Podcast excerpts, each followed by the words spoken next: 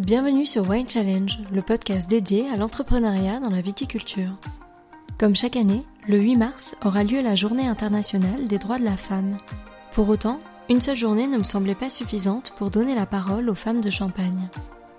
J'ai donc décidé de faire parler d'elles durant tout le mois de mars au travers de quatre épisodes un peu différents de ceux de d'habitude. En effet, nous y aborderons des sujets liés aux femmes dans le monde du vin, aux difficultés qu'il peut y avoir pour trouver sa place dans ce milieu majoritairement masculin, à l'évolution des mentalités d'hier à aujourd'hui, et à la vision qu'en ont ces femmes, dirigeantes ou co-dirigeantes et propriétaires de maisons de champagne. J'ai eu l'immense plaisir de pouvoir m'entretenir avec quatre femmes, membres de l'association La Transmission, pour parler de ces sujets et de leur parcours, le tout avec bienveillance et authenticité. La transmission, on en parle souvent dans le podcast avec mes invités. C'est un sujet qui me tient à cœur, c'est un mot simple à dire, mais parfois complexe à mettre en œuvre. Transmittere en latin ne désigne pas l'envoi, mais le trajet, l'action d'envoyer au-delà. Et c'est exactement ce que font les dix femmes de l'association La Transmission. Leur but est simple, faire connaître, donner l'impulsion à un public de passionnés du vin partager leurs expériences, leur parcours et leur savoir-faire, communiquer, informer, transmettre et inciter les femmes de tout âge à inscrire leurs propres empreintes dans le terroir champenois ou plus généralement dans le monde du vin. Découvrez donc sans plus tarder les portraits touchants et sincères de ces quatre femmes de Champagne, au caractère affirmé, aux convictions profondes, aux valeurs fortes, à l'engagement altruiste, au parcours singulier et surtout à la passion débordante. Je vous souhaite à toutes et à tous une très belle écoute. Pour le premier épisode de cette série, j'ai le plaisir d'accueillir Anne Malassagne, copropriétaire avec son frère du domaine AR Le Noble situé à Damery. Avec Maggie Henriquez, de la Maison Krug, elle est à l'initiative du projet associatif qu'est la transmission. Elle nous explique donc comment est né ce groupement de femmes de Champagne et nous en dit plus sur les actions menées par cette association unie par la passion du vin. Elle revient également sur son parcours, sur son arrivée sur le domaine, sur les épreuves qu'elle a surmontées, ainsi que sur sa vision de la Champagne une parenthèse intimiste qui met en avant une femme courageuse et déterminée, qui a su se faire une place dans un milieu qui lui a demandé de prouver sa valeur et son engagement. Alors que personne ne l'attendait, elle n'a jamais abandonné et est toujours allée de l'avant pour honorer l'héritage transmis par son père. Elle est aujourd'hui une femme de Champagne, impliquée dans la mise en avant de son terroir et de son appellation, heureuse de transmettre sa vision et son parcours, et est aussi passionnée que passionnante. Allez, placez à l'épisode du jour. Bonjour Anne. Bonjour Alexandra. Merci de m'accueillir sur le domaine. Je suis ravie de venir à votre rencontre et puis en savoir un petit peu plus sur vous, sur euh, bah, le domaine, sur votre fonction et puis sur la place de femme que vous occupez dans ce milieu qui est connoté un peu plus masculin en règle générale. Donc euh, pour commencer, j'aimerais bien que vous puissiez m'en dire un petit peu plus sur la maison, l'histoire et puis euh, le rôle que vous jouez dans ce domaine. Le domaine à le Noble a été fondé par mon arrière-grand-père en 1920, donc nous allons fêter les 100 ans de la maison l'année prochaine. Quatre générations se sont succédées et moi je suis arrivée en 1993, il y a donc 25 euh, ans, à la suite de mon père. Mon arrière-grand-père était un marchand de vin en Alsace, il s'appelait Armand Raphaël Graser. Et euh, durant la Première Guerre mondiale, il décide de quitter Alsace, qui était une zone assez instable, et de s'installer dans la région viticole la plus proche de l'Alsace, en l'occurrence la Champagne. Il arrive ici en 1915 et à partir de 1920, après avoir acquis quelques vignes et s'étant structuré, il commence à commercialiser des vins de champagne. Juste après la guerre, il a pensé qu'un nom à connotation allemande, Graser, n'était peut-être pas une bonne idée. Venant de l'Alsace et comparant les vins de champagne, alors ça c'est lui qui le dit et il a considéré que le champagne était le plus noble des vins et il a créé donc la marque Le Noble. C'est 1920 en conservant ses initiales AR pour Armand Raphaël. Donc la marque était créée. Donc se sont succédés des, générations, son fils, puis son petit-fils, c'est-à-dire euh, mon père, qui a repris cette affaire en 1973. Mon père a été vigneron euh, dans les années 50 au départ, il avait 18-20 ans, et les années 50 ont été marquées par des hivers rigoureux, des fortes gelées, pas de récolte. Pas de récolte, c'est pas de raisin, pas de raisin, c'est pas de champagne, pas de champagne, c'est pas d'argent. Et donc, euh, au bout de deux ans sans récolte, mon père a dit à ses parents, mais être vigneron, ce n'est pas un métier. Donc, c'est vrai qu'aujourd'hui, ça peut faire sourire, mais enfin, il faut se rappeler que dans les années 50, euh, les vignerons ne vivaient pas très bien de leur métier. Et donc, mon père a entrepris des études de médecine et est devenu médecin. Il a exercé sa double profession pendant toute son existence. Lorsque la maison familiale s'est retrouvée un petit peu à être sans repreneur direct, mon père s'en est occupé, donc à partir de 1973 jusqu'en 1993. Début de 90, la Champagne est fortement touchée par la crise qui marque à ce moment-là le rachat par des grands groupes financiers d'un certain nombre de maisons familiales en Champagne. Et c'est vrai que la maison Erlenhomme ne devait pas échapper à, à cela. Donc mon père, qui a sans la vie de grosses difficultés financières, qui en plus avait sa double profession, n'était donc pas dédié à 100% à cette activité euh, viticole, souhaite vendre la maison. Donc il en informe ses trois enfants en 1993. Mon frère aîné était médecin, avait choisi donc la voie médicale. Mon plus jeune frère Antoine était encore étudiant. Et moi, j'étais euh, voilà partie dans un tout autre univers. J'avais étudié à Paris et j'étais à ce moment-là chez L'Oréal depuis plusieurs années. Et je faisais le métier qui me plaisait euh, complètement, euh, qui était plutôt de, de la gestion, de l'organisation et de la finance.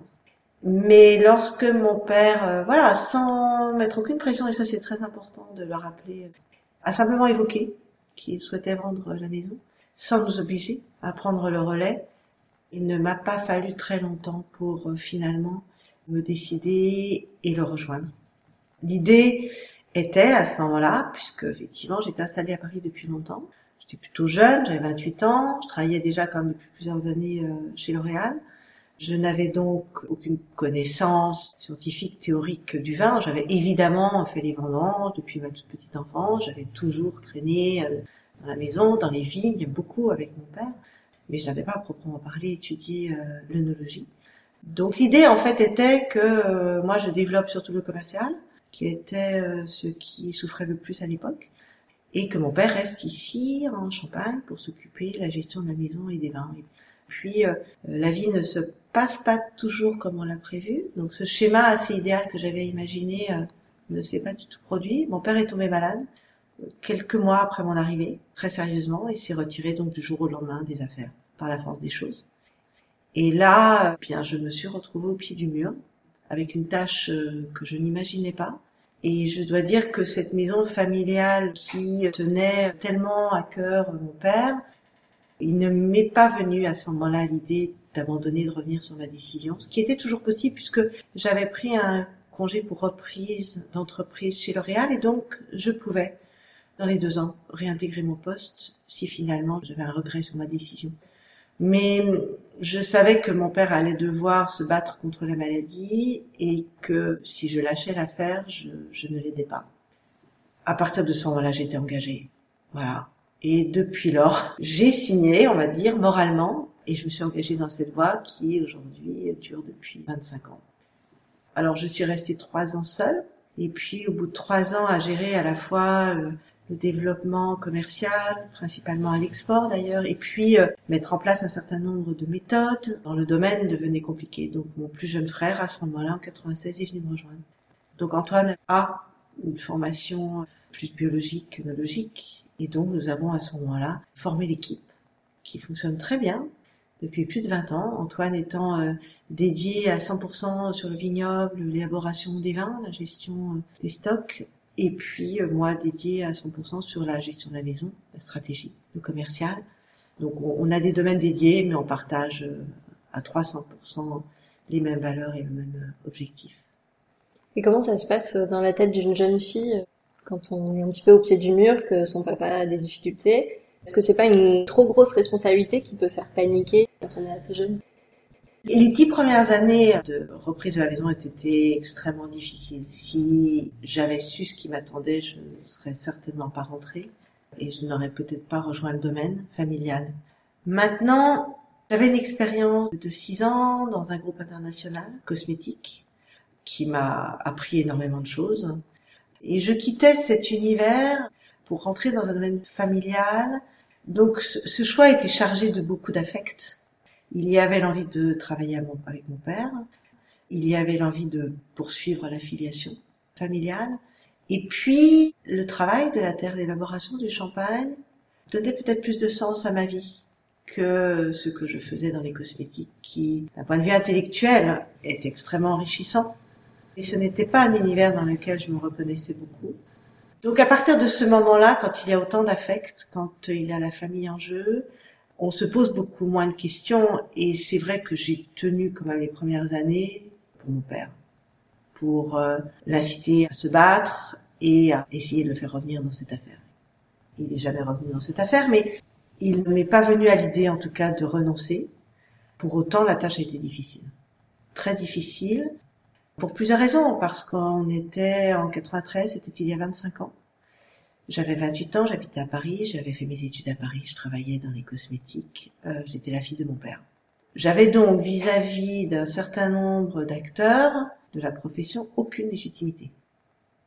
Je n'avais pas étudié l'onologie, je connaissais pas les vins, a priori, euh, j'habitais pas sur les lieux, euh, j'étais peut-être plus parisienne que champenoise, alors que j'ai vécu, je suis née évidemment à Reims, où je suis restée jusqu'à mon bac. Mais il a fallu, pendant de nombreuses années, justifier ma position, et garantir cette crédibilité. Et est-ce que vous pensez que si vous aviez été un homme, ça aurait été plus simple, en tout cas plus rapide d'avoir du crédit de la part des autres euh, acteurs qui vous entouraient à cette époque? Oui, bien sûr, parce que il y avait encore à l'époque, aujourd'hui un peu moins, mais une logique de transmission du père au fils. La logique de transmission du père à la fille l'était beaucoup moins. Pendant de nombreuses années, on ne me considérait pas comme responsable du domaine. Lorsque mon frère Antoine m'a rejoint, pendant des années, j'étais soit son assistante, soit sa femme, aux yeux des clients, des fournisseurs, des journalistes. C'était intuitif, c'était spontané. Forcément, quand on voit un homme et une femme, c'est soit un couple, soit euh, le boss et son assistante. Mais frères et sœurs ou euh, responsables du domaine et un collaborateur, c'était moins évident à l'époque. Et comment on fait justement pour trouver sa place et pour s'imposer comme euh, co-gérante, co-dirigeante? Alors c'était très simple. Pour moi, le risque, il était nul. J'avais toujours la possibilité dans les deux années de réintégrer mon poste. Lorsque j'avais quitté L'Oréal, il m'avait encouragé à prendre cette décision et je savais qu'il m'ouvrirait les portes à nouveau si je faisais machine arrière. Donc, moi, je n'avais pas de grands risques. En revanche, j'avais des convictions qui étaient fortes. J'avais l'envie euh, très sincère de redresser cette maison et de la conserver dans le giron familial pour assurer euh, ben, la descendance, pour euh, encore une fois donner cette envie à mon père de revenir dans les affaires, de partager aussi des moments avec lui. Donc j'avais des convictions très profondes et à partir de ce moment-là, j'ai mis en place un certain nombre de choses l'expérience que j'avais eue chez L'Oréal m'a permis quand même de définir assez rapidement une stratégie quand je suis arrivée dans cette maison qui était en difficulté, que j'ai déployée et ensuite construite ces 25 dernières années. Mais en tout cas, j'ai écrit ma feuille de route il y a 25 ans et je n'y ai pas dérogé depuis. Et je pense que l'expérience que j'avais à ce moment-là, la formation que j'ai pu acquérir, m'a donné toutes les compétences pour écrire cette feuille de route prendre des décisions qui aujourd'hui, avec le recul de 25 ans, s'avèrent être les bonnes. Ces convictions, je les ai toujours eues. D'ailleurs, quels que soient les événements qui se sont passés durant ces 25 dernières années, nous n'avons jamais dévié la route. Et nous continuons, avec Antoine, à construire encore et toujours euh, cette stratégie, même si je pense que en 2018, on était déjà dans une phase assez aboutie par rapport à ce qui avait été imaginé il y a 25 ans. Et est-ce que euh, votre frère, quand il est revenu, a œuvré à vos côtés pour euh, vous mettre sur le même pied d'égalité auprès de clients, de fournisseurs? Alors, avec mon frère, on a une euh, relation qui est extrêmement simple et nous partageons des convictions fortes sur la maison, c'est-à-dire que nous avons vraiment la même idée de là où nous voulons aller. Ensuite, ce qui est très important, c'est que ni l'un ni l'autre n'avons d'ego. Donc ça, c'est très important parce que nous œuvrons ensemble pour euh, le développement de cette maison. Si à un moment ou à un autre, euh, il y en a un qui doit plutôt se mettre en avant dans l'intérêt de la maison, il le fera sans qu'il n'y ait de jalousie de l'autre. Et ça, ça nous permet de travailler en toute sérénité, parce qu'il n'y a pas de tempérament à tirer la couverture à soi par l'un ou par l'autre. L'autre chose qui est essentielle également, c'est les compétences qui sont très différentes entre euh, mon frère et moi-même. Et ça, c'est important parce que nous avons vraiment nos domaines bien dédiés qui nous permettent d'avoir chacun nos responsabilités. sur des dossiers bien particuliers, ce qui permet aussi de travailler plus facilement avec l'équipe du domaine parce que lorsqu'il y a des questions, on sait assez clairement, même très clairement, euh, qui est en charge de ce sujet et qui euh, euh, sera même de répondre à des questions qu'on peut se poser. Donc tout ça permet beaucoup de fluidité dans le fonctionnement de la maison et jamais il n'y a eu de sa part la volonté de reprendre la main, de dominer. Au contraire, tout ce qui est production, relation avec certains vignerons, certains fournisseurs, il est clair qu'un homme passera plus facilement. Donc spontanément, c'est Antoine à ce moment-là qui a pris la main.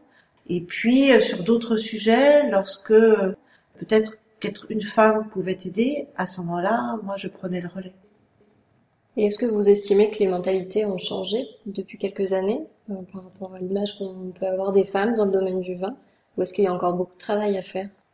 Les choses ont beaucoup changé. Oui, oui, heureusement. Euh, d'ailleurs, on voit de plus en plus de femmes aujourd'hui qui évoluent dans le vin, que ce soit des sommelières, des œnologues, des chefs de cave euh, dans un certain nombre de maisons ou domaines en Champagne.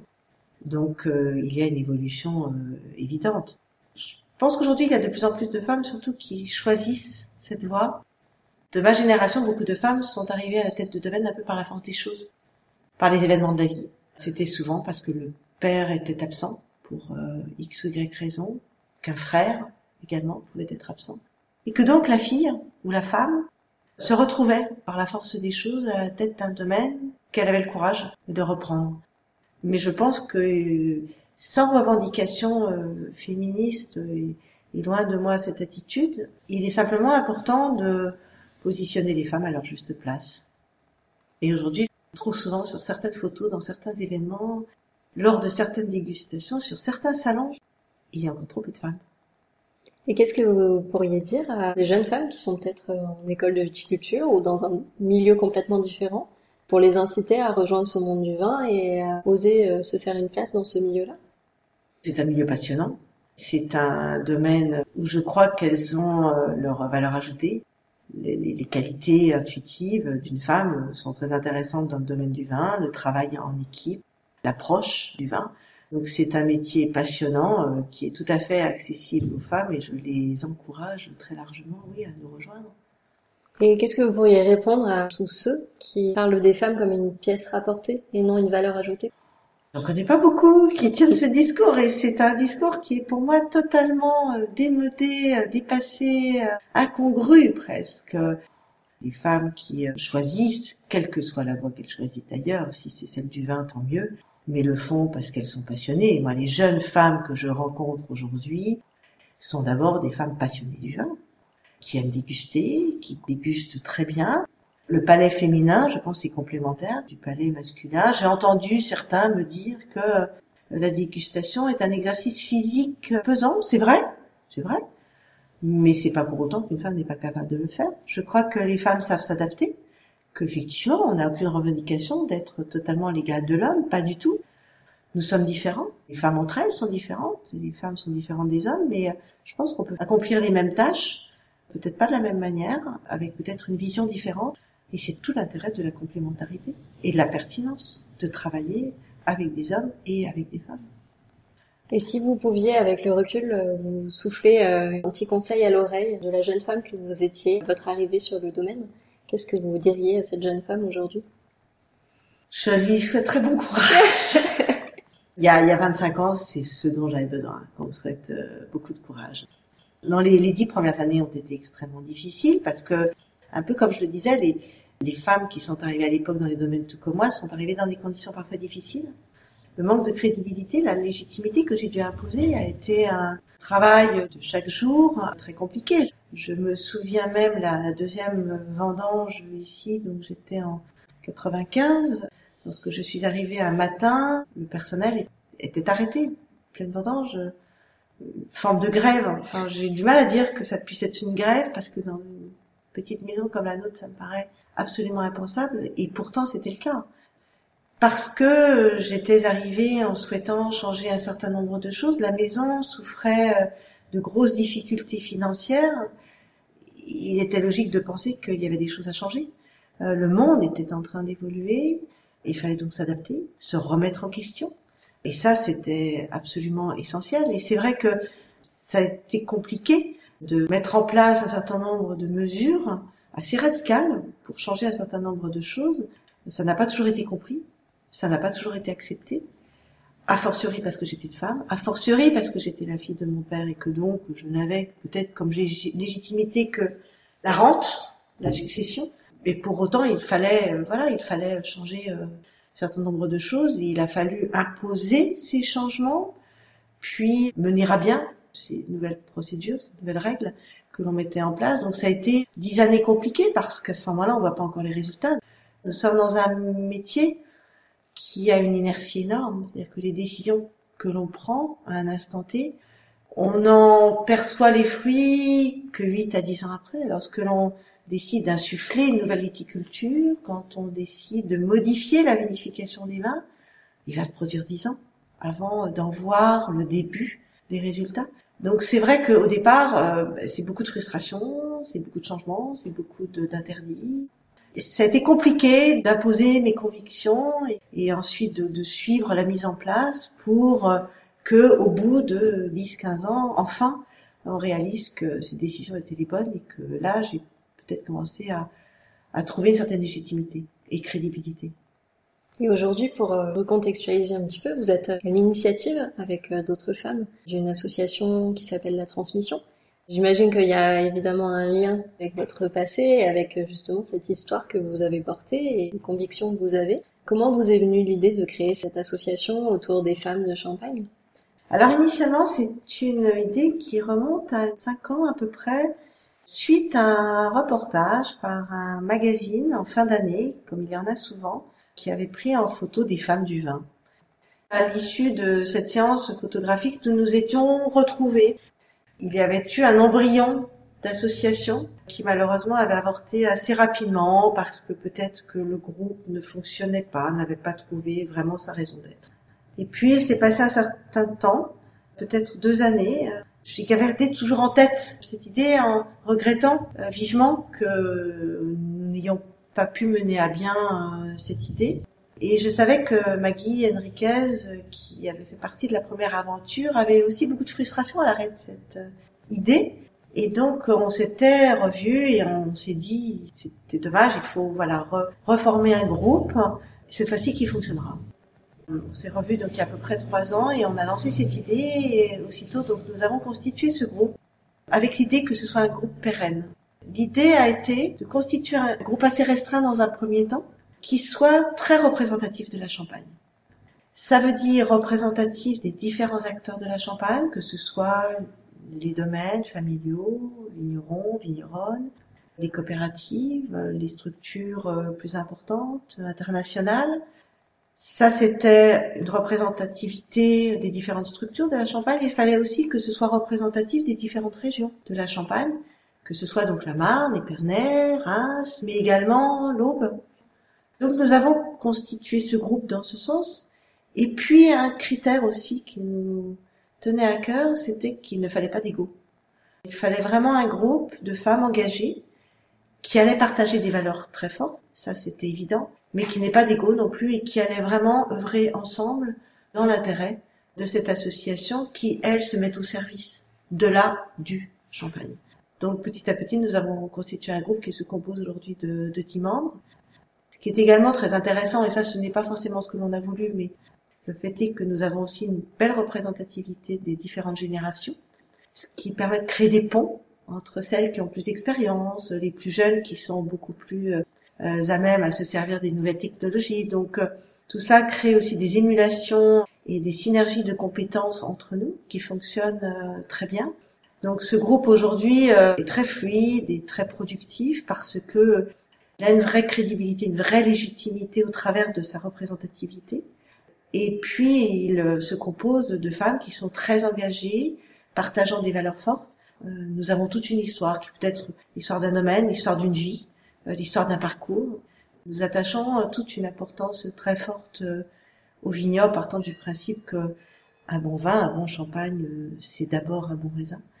Nous avons aussi à cœur de valoriser notre appellation, qui est une appellation euh, magique, superbe. Nous avons beaucoup d'exigences.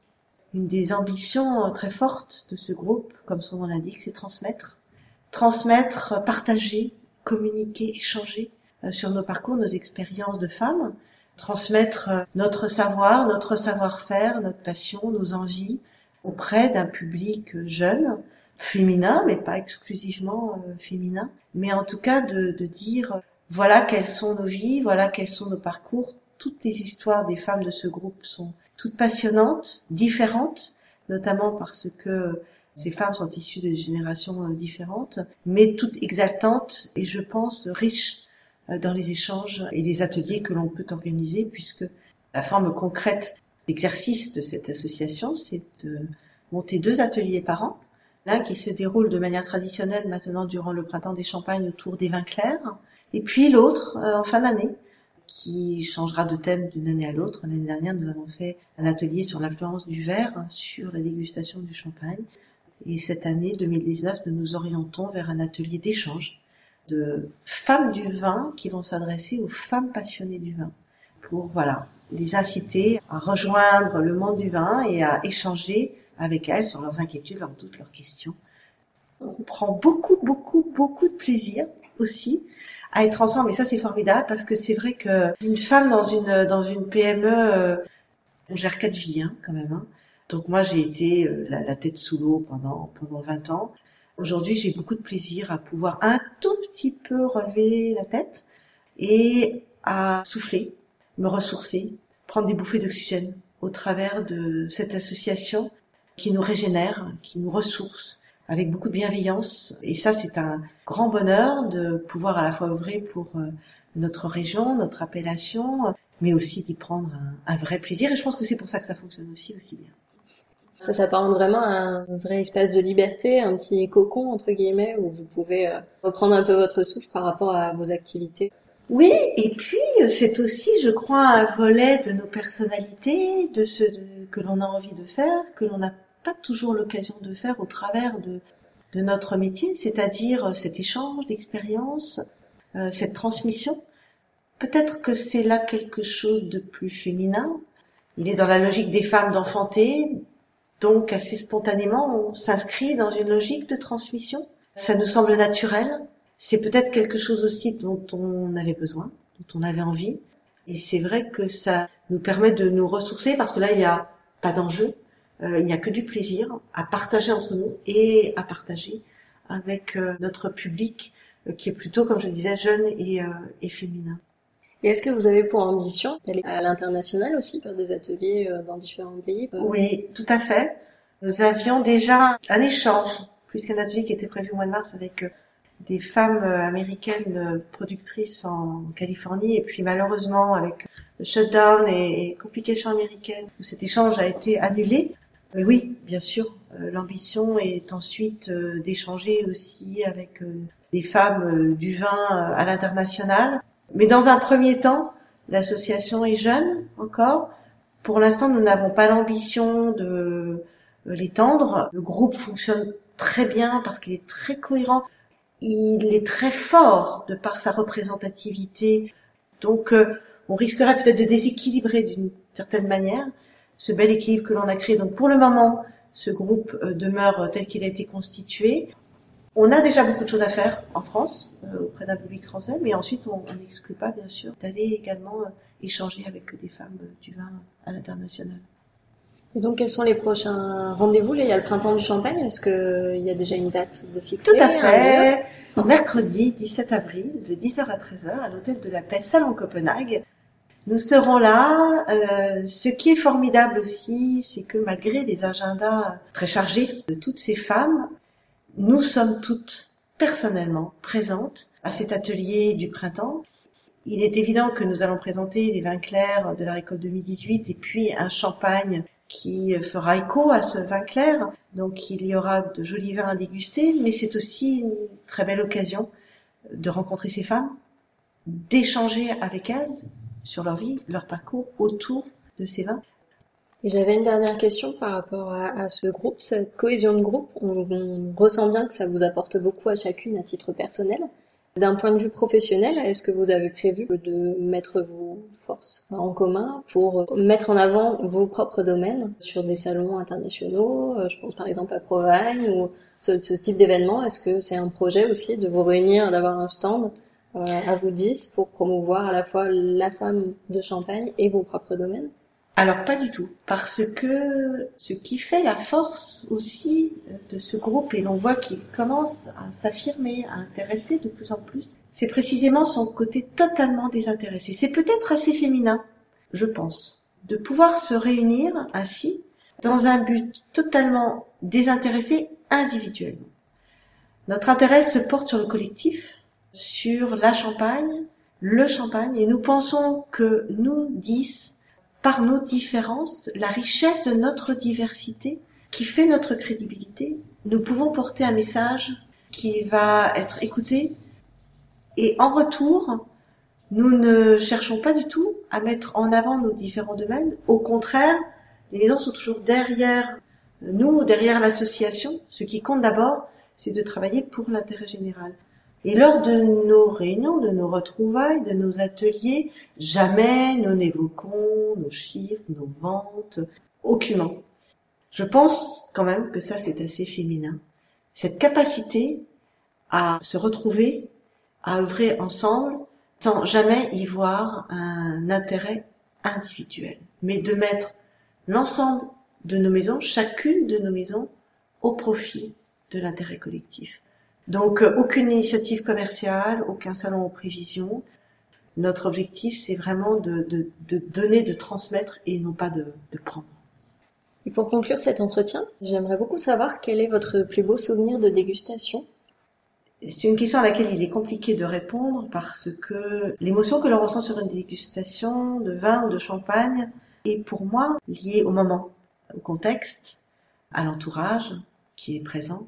Donc je crois que c'est intimement lié le vin, l'appréciation que l'on a et ce que l'on peut ressentir pour une occasion euh, particulière. Si je devais en sélectionner une, nous avons avec Antoine décidé en fin 2017, début 2018 de rénover la cabane de notre grand-père qui se situe dans les vignes de Bisseuil que l'on appelle les loges en Champagne, qui sont aujourd'hui classées au patrimoine de la Champagne. Cette cabane, cette loge avait été construite par notre grand-père pendant la guerre. Elle était malheureusement presque en ruine. Et, c'est vrai que après avoir fait beaucoup d'investissements dans le domaine, dans le stock, dans le vignoble, on s'est octroyé le plaisir avec Antoine de mettre un petit budget sur la rénovation de cette cabane. Et depuis lors, nous organisons des pique-niques dans ces vignes avec des clients, avec des amis. Et je crois que c'est là que j'y fais les plus belles dégustations parce que voilà, il y a, y a, tout. Il y a, y a mon grand-père, il y a, y a les casse-croûtes de vendange, il y a les jours de pluie à l'abri dans cette cabane, il y a les échanges avec mon père, voilà, il y a tout ça. Donc les, forcément les vins goûtent différemment. Et si je veux vraiment me faire plaisir, c'est là-bas que je vais pour ouvrir les, les bouteilles les plus simples parce que forcément elles vont goûter bien mieux qu'ailleurs. Pour finir, je vais vous laisser le mot de la fin. Un mot qui pourrait résumer votre état d'esprit, vos envies du moment ou vos convictions. Quel pourrait être ce mot? Alors je dirais que après 25 ans dans, dans cette maison et un parcours euh, long, difficile, aujourd'hui euh, je pense avoir euh, acquis une, une, belle sérénité. Pas une totale sérénité parce que rien n'est acquis. Puis cette expérience, cette aventure de la transmission y participe aussi très certainement parce que ce temps que je peux enfin m'accorder pour donner, pour partager euh, et bienfaiteur. Merci beaucoup Anne pour euh, cet entretien.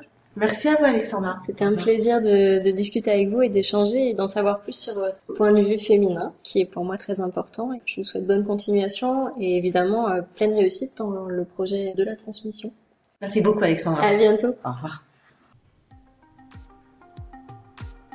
Merci à toutes et à tous d'avoir écouté cet épisode. J'espère vraiment qu'il vous a plu et qu'il vous a donné envie d'en savoir plus sur la femme du jour. Vous pouvez retrouver toutes les informations sur l'association La Transmission et toute son actualité sur le site wine-challenge.com. Je vous invite également à me rejoindre sur les réseaux, sur les pages Instagram et Facebook at Wine Podcast et à partager cet épisode avec tous les amoureux du vin en utilisant le hashtag du même nom. Enfin, Si vous avez aimé cet épisode, je vous invite à soutenir le podcast en vous abonnant à celui-ci et en laissant votre avis sur votre plateforme d'écoute préférée. N'hésitez pas à y liker les épisodes et si vous écoutez le podcast sur iTunes, à lui donner la note de 5 étoiles. Cela m'aidera beaucoup à donner une chance à d'autres épicuriens de le découvrir.